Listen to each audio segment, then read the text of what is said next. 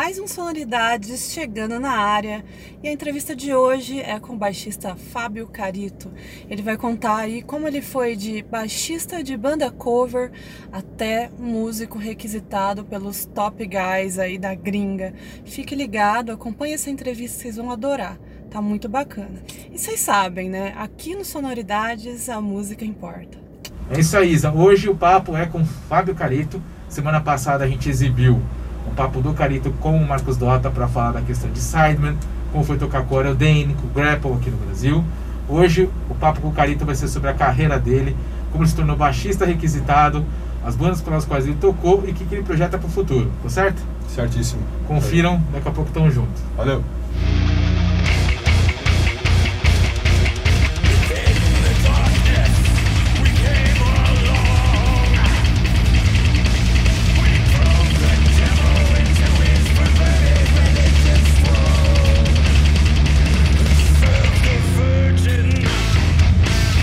Carito, bem-vindo de novo, né? Aqui no Sonoridade. Já, você já é o que? A segunda, terceira, Terceira, vez? terceira fala, né? vez, terceira vez. Bom, na entrevista anterior a gente falou principalmente da, da, da- da tua carreira junto com o Dota como uma das cozinhas mais requisitadas do cenário metal, com o Aerodane, com o Grapple, etc e tal. Mas agora eu vou focar só em você. Você começou a tua carreira quando? Você tinha o quê? 10 anos? 12? Não, comecei relativamente tarde, eu comecei tocando com 16. É, eu tô completamente auto- autodidata, nunca tive aula né, de contrabaixo. Meu primeiro show foi com 17 anos e tô na metade da minha vida tocando, tô com 34, então 17 anos com e sem o instrumento, eu já tô na. Daqui em diante é o ponto da mudança, né? Mais tempo na vida tocando do que não tocando. Então você literalmente, bom, você passou toda a sua parte né, de crescimento de, de jovem para adulto tocando. Tocando, sim. E como é que foi essa transição, assim, de um jovem para um, pra um adulto tocando, já fazendo turnê, tocando com grandes artistas, como é que foi isso aí? foi foi muito louco porque eu comecei tocando no cover, né? O cover é, eu sempre indico para todo mundo que é um, é um puta de um laboratório e aumenta o seu repertório, a sua experiência, né? A sua prática com o instrumento.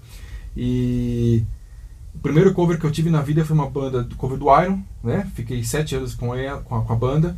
Só que eu queria mais, cara, porque é tanto mais bandas covers e eu comecei a sentir uma necessidade de ter um algo meu, um lance autoral. Né? Eu, eu preciso compor, preciso achar minha identidade, meu timbre, é, explorar novos instrumentos, porque eu tocava só com baixo de quatro cordas. Eu falei, pô, quero ver o baixo de cinco, como é que funciona, mais gravão, né? E eu acho que o ponto da mudança é quando eu peguei o Rebirth do Angra. Que quando eu vi ali o melódico acontecendo, eu falei, putz, eu preciso fazer isso. Né, o Felipe Andreoli tocando, né? Sou assumidamente um, um puta fã dele, assim. E comecei a expandir meus horizontes para Halloween também, né? E comecei a tocar mais melódico, Stratovarius da vida, comecei a, a, a, querer sair um pouco do lance do Iron. E aí comecei, na época quando o Iplash, ele tinha classificados de banda, tinha o tossembanda.com, e aí comecei a meter as caras, comecei a falando, comecei, comecei a, eu sou baixista da Zona Leste, tenho 18, 19 anos e estou procurando bandas de som próprio. E aí era toda aquela geração do Orkut, MSN, CQ, e aí eh, co- comecei a entrar em contato com pessoas que também queriam música autoral. E aí comecei a me envolver e hoje eu sou amigo de muitas delas ainda, que infelizmente pararam de tocar já. E aí eu peguei essa bagagem, fui me aperfeiçoando, fui tocando, e aí fui chegando em outras bandas que eu acabei passando, né? Por exemplo, a Shadowside, que foi uma banda que eu tentei entrar por algumas vezes e depois de alguns anos eu acabei conseguindo, né? Pelo fato do baixista ter saído, eu já estava em contato com a Dani algumas vezes, então toda essa experiência do cover migrei para autoral e deu certo. E na Shadow Side foi a sua primeira grande autoral, assim. Foi, foi a minha primeira grande autoral. Não foi a primeira banda. Eu tinha uma banda chamada Instincta, que a gente tocou durante muitos anos, gravamos disco, só que a primeira banda autoral com um pouco mais de projeção, bem mais projeção, foi Shadowside. Né? Fiquei quatro anos com eles, fiz um clipe e fiz duas turnês, uma delas com Halloween com Gamma Ray. Ah, na, Ah, na Europa. Fizemos lá. E aí, como é que é assim? é, Você foi relativamente jovem nessa turnê. Fui. Você era um dos mais jovens da banda, eu acho. Sim, sim. Como é que é isso? Você tá, com, você tá lá vendo seus ídolos do seu lado ali, você tá excursionando com seus ídolos numa, numa turnê lá com Halloween, Gamma Ray. E de repente tá tocando e você olha lá na plateia, tá o teu ídolo curtindo o teu show e curtindo não só o show, mas curtindo o que você tá fazendo. Como é que foi isso? Cara, é muito, é muito louco, porque assim, eu tinha 25 anos, né? eu fui de 24 para 25 na estrada. E eu lembro como se fosse ontem, o batera do Gamma Ray, ele chegou, eu tava, foi 18 de março, né, meu aniversário, a gente estava na Eslovênia, e aí ele olhou lá no Facebook e falou, pô, seu aniversário, né, parabéns. E meu lado de fã gritou, porque falou assim, puta merda, como é que o batera do Gamma Ray vai fazer isso, né, vai lembrar. E antes dele ser do Gamma Ray, ele era de uma banda chamada Metallion, que eu sou muito fã, uma banda, uma banda de power que eu sou muito fã. E eu falei, ah, isso não está acontecendo, né? Uma coisa bem de fã, uma experiência, primeira experiência, para quem nunca tinha viajado por exterior, de repente vai encarar é, 36 datas na Europa, dois meses. Cara, é uma realidade assim, tipo de filme, tipo rockstar. Então, ali eu aprendi na raça entre segurar a emoção de fã, de ver lá o Andy Darius ali, ou o Marcos Grosskopf ali, ou o Kai Hansen ali, né, ficar parando de babar ovo e, né, e falar assim, não, agora eu sou músico, sou da banda de abertura, sou, mas nós todos temos a mesma profissão, nós todos temos que ter a mesma postura, né, e sem babação de ovo. Claro que no final da turnê a gente fez uma foto legal, todo mundo, mas era surreal, cara. Depois dos shows, os caras iam tomar uma, ia sair para curtir, jantar com os caras, assim. Era, era surreal, cara. Surreal. E obviamente que uma turnê sempre tem perrengues. Há muitos, muitos, muitos. Essa cara. que era a sua primeira grande turnê, assim, teve algum perrengue inesquecível? Teve vários. Primeiro, primeiro a gente passou na Albânia, era um day off, a gente tinha que viajar, eu não lembro bem ao certo se era da, da, da, da Croácia para para Sérvia, Iugoslávia, Iugoslávia não, né? Sérvia, Montenegro, não lembro bem o trajeto que a gente teve que passar pela Albânia para economizar um dia de viagem. E aí a gente passou numa estrada que era pura terra, não tinha iluminação e a gente foi parado várias vezes pelos guardas ali, porque eu com certeza eles queriam algum tipo de suborno ou dinheiro, porque eles viraram, pararam o carro, a, o nosso motorhome, viraram e falaram assim, escuta, é, essa lanterna tá quebrada, né? Pá, tá quebrada. Poxa, você não pode andar com o farol apagado assim com a lanterna quebrada. Você vai tomar uma multa de X euros. Ah, aquele. aquele eles têm aqueles adesivinhos nos vidros, né? Dos, como se aqueles vistos. Ah, tá faltando aquele visto da Albânia, sabe? Que você não pode. Por que, que você não tem? Jogando fora, assim. Aí eram situações complicadas, cara. Várias vezes na fronteira, era sete horas da manhã, a gente acordava com o pessoal da fronteira entrando para ver se tinha droga, se tinha é, imigrante, porque a gente tinha vários sacos de merchan, tudo saco preto, como se fosse de lixo. Então os caras entraram lá, fazia cara que era achar com passaporte, ver se tava alguém escondido na cama, um puta de um frio. Tinha que sair sem roupa, com, assim, sem blusa com muito bolso. Era foda, cara. E como a Shadow Side ela bancou muita coisa de, de forma independente, então o custo saiu do nosso bolso. Então chegou um momento que a gente não estava fazendo tanto dinheiro de merchan. E a gente tinha uma meta de X euros por dia para fazer, para comer, para é, abastecer o carro, né? enfim, uma emergência. Então chegou em algum momento, nas duas primeiras semanas da turnê, que se a gente não fizesse X euros por dia, a gente ia voltar para casa. Ia cancelar a turnê, porque a gente não teria como continuar. Então a gente teve a sensação, pelo menos nas duas, duas, três primeiras semanas, a gente teve a sensação que poderia ser o último show. E a gente tinha que fazer um puta de um show pra galera curtir a banda e comprar merchan. E aí, felizmente, depois deu certo, depois a gente começou a fazer dinheiro e começou a. Inclusive, a gente dormia no motorhome, só que chegou um momento que a gente conseguiu ir para albergue, começou a ter diário em hotel para descansar, porque a situação ficou um pouco mais confortável. Sim. É muito doido isso, né? Você vai com budget, você precisa equilibrar esse budget para poder continuar. Sim. E aí você vê que aquela coisa do boca a boca ainda funciona, o cara gostou, o cara não gostou, você vê que lá fora funciona mesmo isso. Né? E o mais maravilhoso, porque a gente, a gente fazia shows, nós fizemos, por exemplo, três shows na Espanha, dois na Grécia, fizemos acho que dez na Alemanha, então chegou uma galera que ia seguindo a banda. E é muito louco isso, é bem coisa dos anos 80, sabe? A galera vai seguindo e você, você começa a, a, a identificar as pessoas ali. Você não chega assim, obviamente, pegar uma amizade, mas você, você lembra, pô, aquela pessoa tava lá, tava ontem, antes de ontem. Teve uma fã que era da Finlândia, que ela viu os três shows na Finlândia, ela pediu dispensa do trabalho para seguir a gente, depois ela pegou um voo e viu a gente em Londres.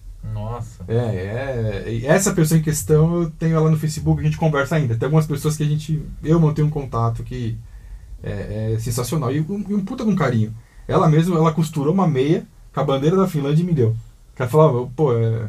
ela perguntou quais são suas cores favoritas. Eu falei, branco e azul. Ela falou, ah, é a bandeira da Finlândia. Meu, dois meses depois em casa chegou um pacote, cara. um par de meia, cara. Sensacional. Que né? legal. É, é, é, é, são, tipo, são coisas que valem mais do que dinheiro, cara. Sabe, reconhecimento, você vê que a pessoa está enxergando a sua entrega, a sua sensibilidade com a arte, o seu amor ali. Isso realmente não tem preço, cara. Isso é, é muito bom.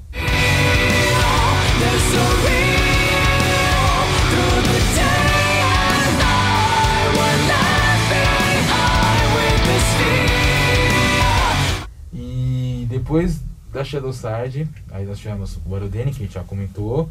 Sim. Confessori. Confessori. Pastore. Pastore. Fúria. Fúria. Recentemente. E... Instinct voltou ali no meio, né? É, Instinct um... sempre indo e voltando esse ano aqui, ela realmente ela se aposentou. Desbandou. É, se aposentou. Mas ela sempre corria no paralelo com as bandas, mas foi geralmente essa sequência. Foi War. War, você falou. Warrior, o, o, o Confessori 2016, Pastore, Fúria e outros projetos como o Sideman que eu venho gravando. E aí, você então, você a Shadowside veio do Power Metals, a gente já falou do Warrior, que pra quem não sabe o Warrior faz um, um, Como classificar que o som que o Warrior fazia, que o Nevermore fazia é o quê? Um trash prog? É, eu acho que é um trash prog. Um trash cara, prog, é. né? No trash prog, aí você voltou pro Power Metal com o Pastore, foi pra um Power Metal mais uh, tradicional com o Confessori, né? É, Confessori na real é, Mas- é, é uma situação curiosa porque pra nós era cover, pra, pra ele era som autoral. É, Porque a gente fazia Angry Xamã. é, é o que ele, é o que ele, que ele compôs, né? E o Fúria que já era mais um... Mais moderno, Mais assim, modernão, mais né? um Seven Dust da vida, um metal um pouco mais swingado, né? Um pouco mais groovado. eles chamam de groove metal. É, então. rotular as coisas. É, então. Tudo dentro do metal. Tudo dentro do metal. Então, antes da gente falar desses projetos metais, você tem algum projeto fora do metal? Projeto fora do metal. Hum, Que você tenha gravado, que você queira fazer? Não, cara, eu posso te falar que minhas origens, quando antes de tocar baixo, eu cantava, eu fazia coral no, no, na- no Instituto Mazarope e eu fiz show com o Toquinho. Olha só, gente. Então isso daí é o mais men- menos, Menos ma- metal. menos metal que eu posso te oferecer Então, tá é isso. Então vamos, vamos, vamos voltar pra tua carreira. O Oro, beleza, que a gente já sabe, já contamos no episódio anterior. Pastore, como é que foi pegar um, trabalhar com o Pastore, que é considerado por muitos um dos maiores cantores do Brasil? Pastor, ele tem uma voz brilhante, cara. Ele tá com 50 e tantos anos e eu, eu falo para as pessoas que ele tá no auge. Enquanto muitos vocais estão com 52, 53, a voz já tá indo, tá descendo o tom da música para tocar. Meu, ele tá berrando, gritando. É um cara extremamente talentoso. E eu gravei o disco com ele, o Phoenix Rising, o terceiro disco, através do Johnny, Johnny Moraes. É, ele ele pediu para gravar umas músicas porque ele estava chamando alguns músicos. Ele não queria ter uma formação fixa. Eu queria ter uma mais. Vamos Queria- fazer um, tipo, Pastore e convidados, vai. Mais ou menos isso. E aí eu gravei algumas músicas. Só que ele gostou tanto do resultado que ele falou: beleza, o disco vão ser alguns, algumas pessoas gravando, porém a banda vai ser essa. E aí era eu, Johnny e outros caras com o Pastore. Então gravamos o, o Phoenix Rising, fizemos dois clipes pro, pro disco e alguns poucos shows. Tá? Aí acabou não dando, deu, tivemos alguns problemas extra banda e eu falei, pastor, para não complicar para ninguém, melhor eu sair, ele entendeu e, e é normal. Mas foi um período muito legal, cara, porque eu conheço o Pastore eh, desde quando ele tocava numa banda chamada Theo Gunner, que é bem antiga, né? Então assim, já via, já conhecia ele no Theo Gunner, sabia do Acid Storm, não tinha conhecido o Acid Storm, mas eu sabia, não tinha ouvido.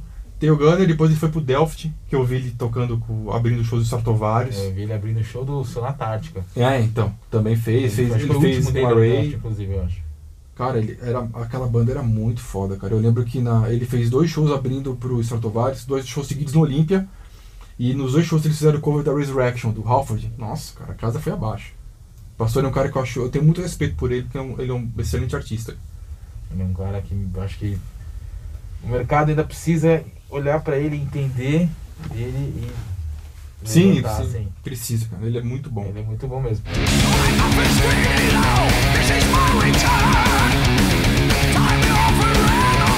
Ah,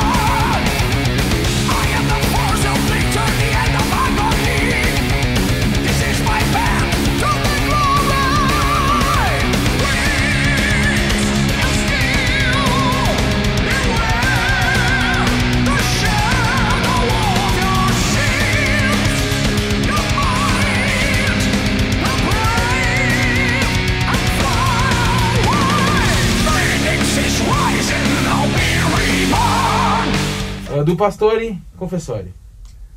Confessório, na verdade, o Confessório ele tá até hoje, 2016, Você né? segue de 2016 É. até hoje com ele. Mas o Confessório é uma coisa mais pontual, né? É, é, o, é o- como a gente falou, é o cover pra nós e o autoral pra ele. Ele voltou, a partir do momento que ele voltou com o Xamã, aí então deu aquela, né, nosso, nosso lado deu uma Que é murchada. né? Com certeza, até porque a gente fazia os xamãs É. também, né? Mas uma coisa muito legal que se nós não formos os, os principais responsáveis pela volta do xamã, nós somos um, um dos, não, não o principal, talvez um dos, porque a gente começou a tocar o, o ritual na íntegra, o primeiro disco. E nós tínhamos vários convidados, é, o Edu já fez com a gente, o Suter, o Mario, Luiz Mariucci, o Pompeu. Só que num, num das- dessas vezes que a gente tocou o ritual inteiro, o Mariucci fe- foi. E foi a primeira vez em sei lá quantos anos, desde o término do Xamã, que eles tocaram juntos. Então, assim, 50% do Xamã já tava lá. E aí a casa tava lotada no manifesto, cara. E aí chegou um grupinho lá do, do- de uma página do Xamã, do Xamã no Facebook, acho que é o World Xamã, alguma coisa assim. Começou a fazer a campanha, volta Xamã, volta Xamã, e é, isso tomou uma proporção no Facebook, foi aumentando até uma hora que o confessor fez uma live no, no, no Facebook, começou a falar que talvez aí poderia rolar, ia rolando, ia rolando, e voltou Xamã. É, quando foi ver, já, Já, tava voltou voltando. com o André, né? Tinha voltado com o André. Mas nós tentamos fazer alguns esboços de música autoral, mas por conta dessa, de- desse conflito de agendas com o Xamã, a gente deixou o, o autoral um pouco de lado. Mas o último show que eu fiz com o Confessório foi com o Grapple. Né? Nós fizemos juntos Viper, Grapple e o Confessório, agora em, em fevereiro, um pouco antes da, da pandemia. Mas é legal pra caralho tocar com o Confessório, cara. Você que é batera, você deve imaginar, puta cara de pegada, cara, ele vai pá, assim na, na caixa, puta bomba, Com puta ele não existe pegada. tocar leve. Não, não existe. não existe. E ele é legal assim, porque é um é um batera que é meio orientado pro baixo.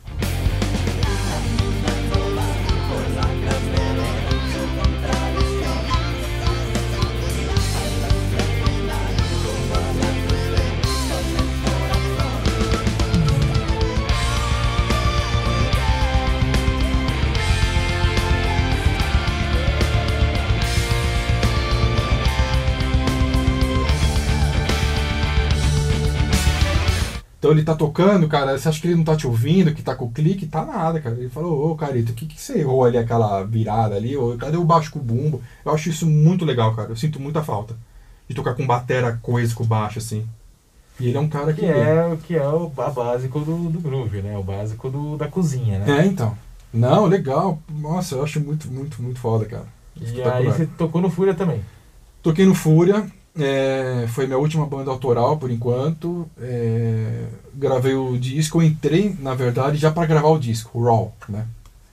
É, gravamos aqui na, na, na, na Loud Factory e já gravei, já entrei para gravar o disco, a gente fez as fotos promocionais eu também fiz, fiz poucos shows com, com, com eles.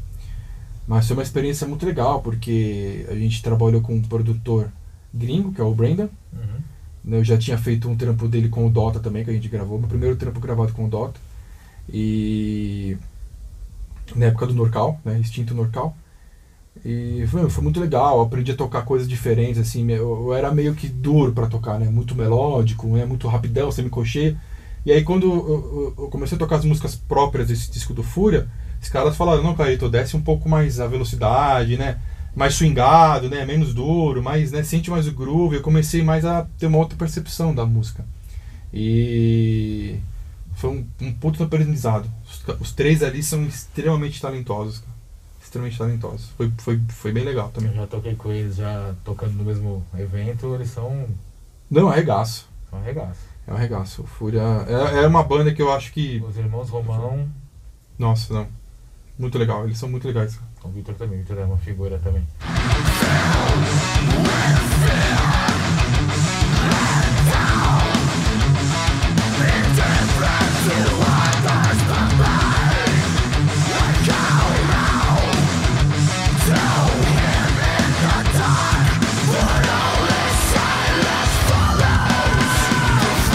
É, bom, chegamos aí, aí ao, ao Fúria, agora chegamos agora aonde você tá. E você tem um canal, né? Tem um canal. Como é que é o teu canal? Conta pra quem não conhece o teu canal. Meu canal, youtube.com.br Fábio Carito. Fácil de achar. tá aí na tela, só procurar. Fábio Carito. E eu tenho um, um conteúdo muito misto, assim, ele, é- ele é puramente do nicho musical. Só que, qual que foi a, a, a, a- a minha sacada, assim, o Java? É, baixista bom, tem muitos, que toca muito.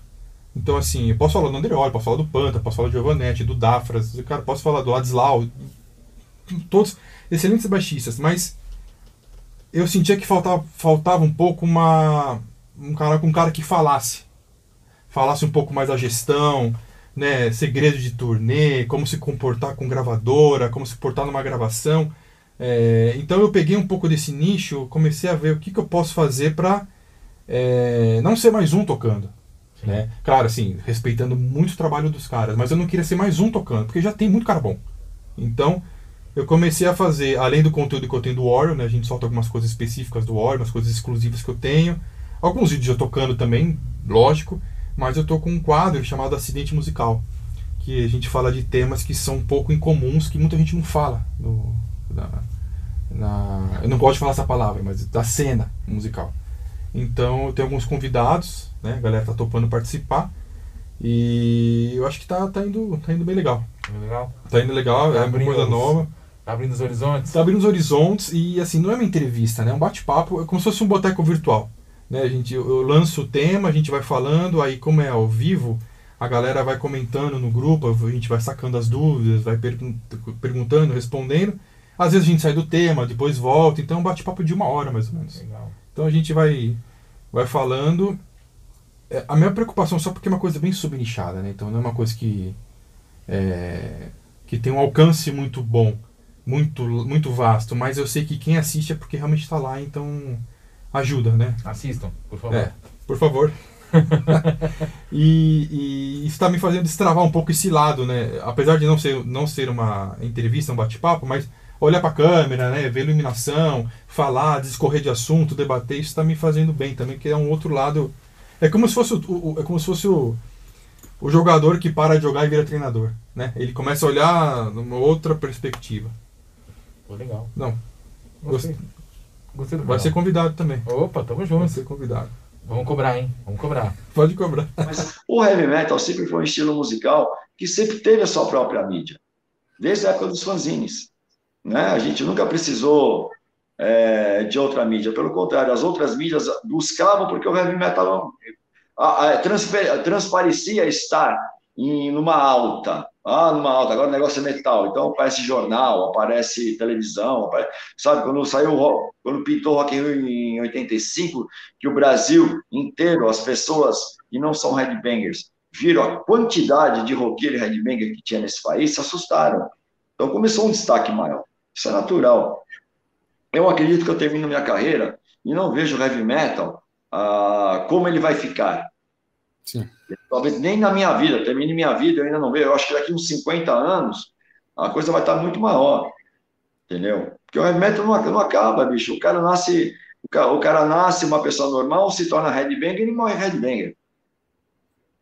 Tá falando de YouTube, né? Sim. Você fez uma live agora recentemente, lá no Manifesto. Isso. Conta aí pra galera como é que foi. Foi com uma banda cover, mas na Foi. verdade não foi uma banda cover. As pessoas confundem cover com tributo. O tributo, o tributo ele é mais realista do que um cover, né? Sim, sim. Foi o cover do Dio, Heaven and Hell.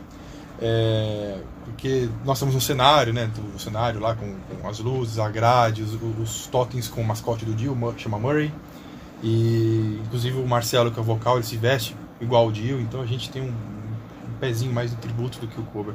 Nós fizemos agora na agora na pandemia, né, mês passado, 2 de agosto. E foi uma experiência muito louca, cara, assim, tocar uma, uma live para ninguém, né? Ninguém fisicamente, mas tinha 4 mil negros assistindo. Então, é, é uma sensação muito diferente. Porque a responsabilidade é maior, né? Sing me a song, you're a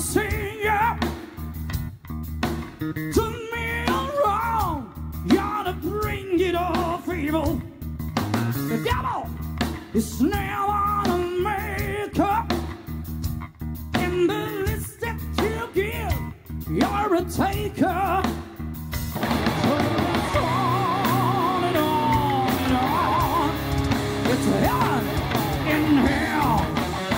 E.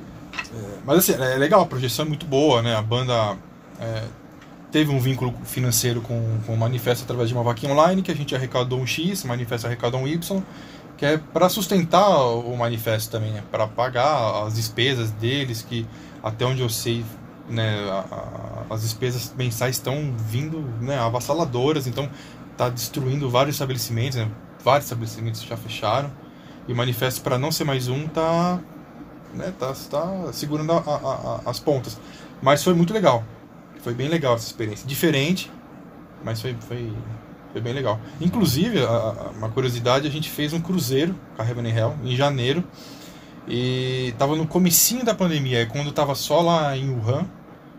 Wuhan, Wuhan, enfim e estava se alastrando acho que para Hong Kong, porque a tripulação do cruzeiro era de Hong Kong. Então eles já estavam começando a dar álcool na, em gel nas mãos, estavam começando a orientar as pessoas a lavarem as mãos, ainda não tinha nada de máscara, mas a pandemia ainda estava era o começo, começo, começo da, da, da pandemia. Tava no cruzeiro agora, né, que passaram com gel, já era o começo de pandemia, e cadê a pandemia, cara? Como, como é que isso te afetou? Porque você tava numa turnê com o Grapple, né? Tava, tava foi, foi uma coisa sequencial. Foi o Cruzeiro e a, e a turnê do, do Grapple. E a princípio não tinha afetado tanto. Na verdade, ela está afetando de uns tempos mais para cá por conta do número de contaminações, do número de, de pessoas que faleceram. Mas como é, a minha principal atividade foi reduzida a quase zero, então já não, não saí de casa. E como eu trabalho em casa com minha outra profissão, né? quem não sabe, sou designer. É, então eu já trabalhava em casa, então assim, meu deslocamento foi praticamente a zero. Então o que, que eu fazia? Eu só ia para mercado, é, e só acho que minha vida se baseou em casa trabalhando e fazendo compra. E agora vai falar com a gente da pandemia. Exatamente, exatamente. Já morreram mais de 100, 140 mil pessoas, isso é, é muito triste. São, sei lá, três, quatro estados de futebol cheio de pessoas ali que morreram. Se você fazer uma, né, colocar um número total. Isso é muito triste, cara. São amigos, é, colegas, parentes. E tá ficando cada vez mais recorrente porque vindo agora para entrevista, eu vim de Uber e o, o, o, motorista falou: Ah, eu peguei Covid, quase morri, fiquei 14 dias na UTI. Meu vizinho da frente faleceu de, de, de Covid. É, as pessoas que eu, tô, vou conversar no mercado, que eu estou andando na rua, parente, tá cada vez mais próximo as pessoas mais próximas estão falando, ah, eu peguei, ou fulano de tal vi que pegou. Tá se aproximando, tá cercando cada vez mais. Né? O primo da minha namorada morreu de Covid. Então. É, é, é, muito triste, é muito triste as pessoas não darem a devida atenção. E é uma loteria, porque às vezes você pode ter alguma comorbidade e falecer, ou você pode ser só o transmissor, você pode ter o, o, o vírus e você não sentir nada, mas você pode passar para a pessoa que pode ter e, a pessoa morre. Ou fica com alguma sequela que agora estão descobrindo, que o paladar é afetado, o olfato afetado, problema neurológico, problema é, cardíaco. É muito triste. É muito triste as pessoas não darem o, o valor para isso. A gente está numa época, não só de pandemia, acho que já vem de uns tempos para cá, que as pessoas estão perdendo certos valores. Sim. Principalmente, é, a gente tá, tem uma questão de saúde, mas eu vou trazer para nossa área que é a música, principalmente na questão da música, por exemplo. A gente está numa época que a sociedade hoje ela não ela, ela, não se encanta com a música, ela consome a música como um produto qualquer e ela joga fora. Descartável. E a gente está nessa época dos 15 segundos, etc. Para você que trabalha com isso diretamente, lida com isso diretamente, tem músicas no, nos serviços de streaming, Como é que é essa sensação de alguém te jogar em 15 segundos? Eu não penso.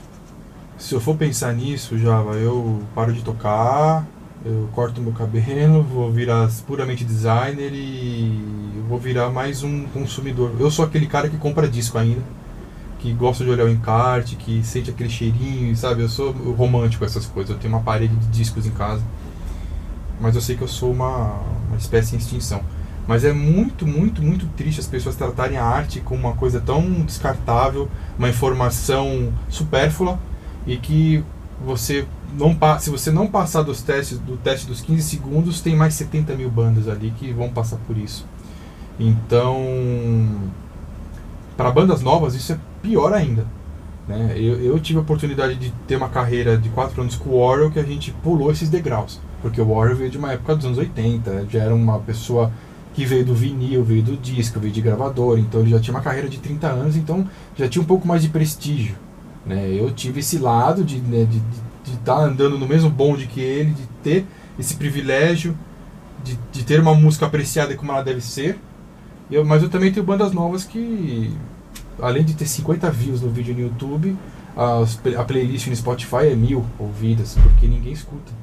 Ninguém escuta. É... Então não pense, cara. Eu, eu, eu tomei uma, uma lição que eu vou fazer para mim esse som. Eu vou escrever a minha música, eu vou escrever a minha letra, eu vou gravar.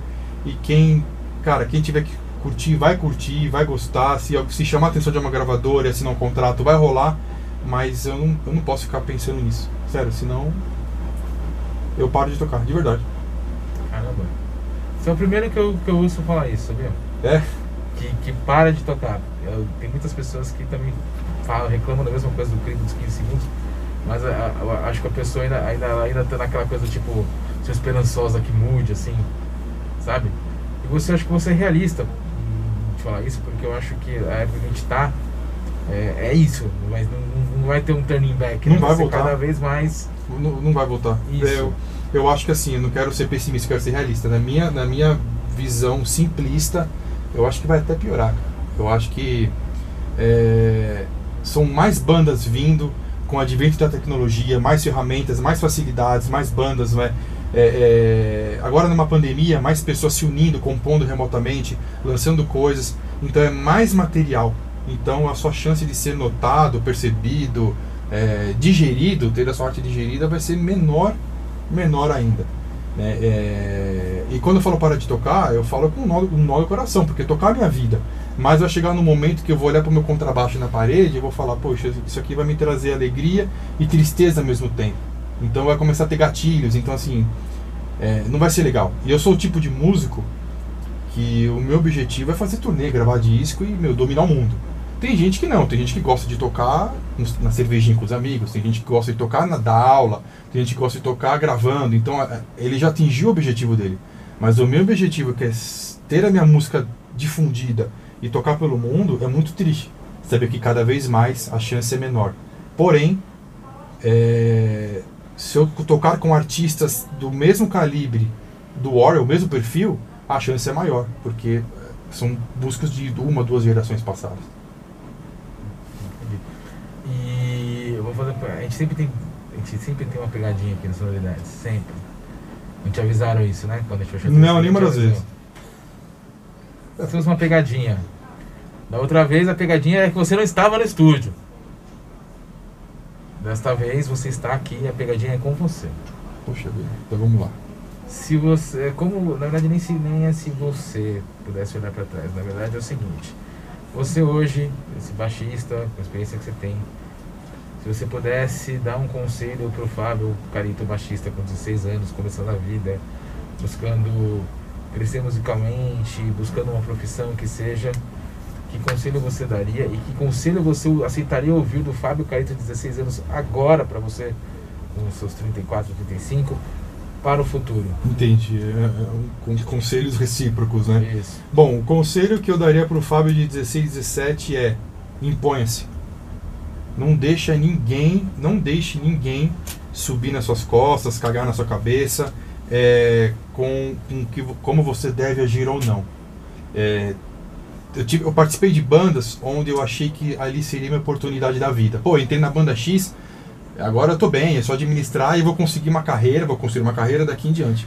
Por conta disso, eu aceitava é, xingamento, é, humilhação, brincadeira de mau gosto, por quê? Eu não queria me indispor para de repente não ser o cara chato, o cara reclamão e acabar criando uma inimizade e ser chutado da banda.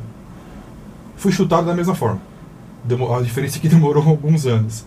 Então, assim, se eu soubesse que me impondo é, ou não o resultado seria o mesmo, eu teria mandado, né, teria xingado, teria, sei lá, saído no soco, conversado, tomado a decisão que tivesse que ter sido tomada.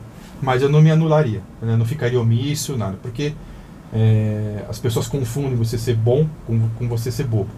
Então é isso. Acho que o meu conselho para o Fábio é de lá assim, Fábio, Fábio jovem, é, Mirim, imponha-se.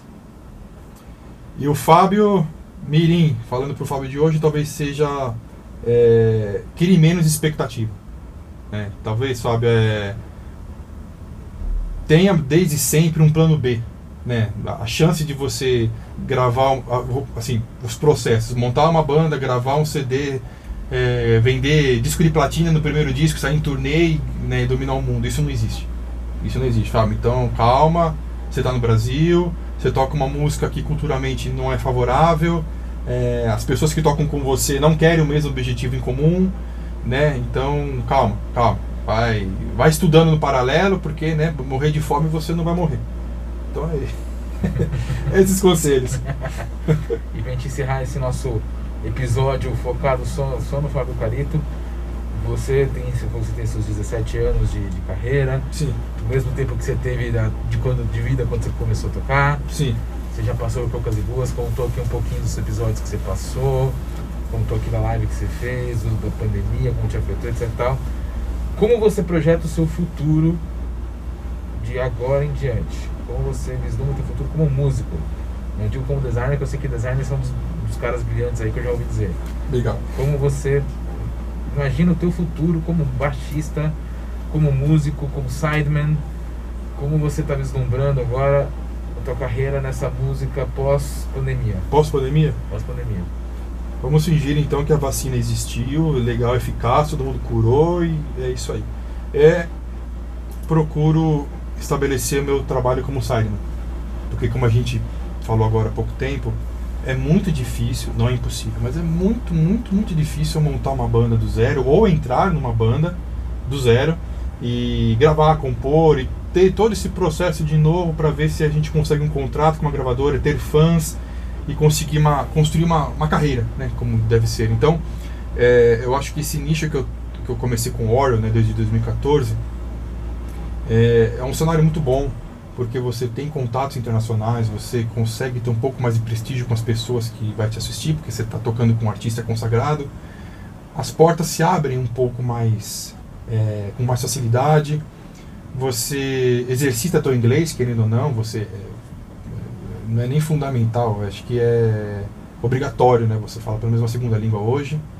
Então você é, exercita teu profissional também você abre portas. Eu acho que o trampo de sideman hoje, pelo menos para mim, é, é, o futuro que eu vejo. A não ser que de repente tenha uma banda mundialmente conhecida que perca o baixista e aí eu vou fazer uma audição e passo. Aí, aí já é outra coisa, você já está entrando no bonde, né? Que algo já está encaminhado. São esses dois, esses dois caminhos. Não digo, não é porque não é por causa disso que eu não vou fazer um trampo de sideman, que eu vou gravar discos, é, não é nada, eu vou fazer da, da, com, maior, com o mesmo amor que eu sempre faço, profissionalismo, pontualidade. Só que é, eu não vejo isso para mim. Montar uma banda do zero, assim, não dá. O cenário hoje não permite isso. Pra, pra mim, não. Maravilha.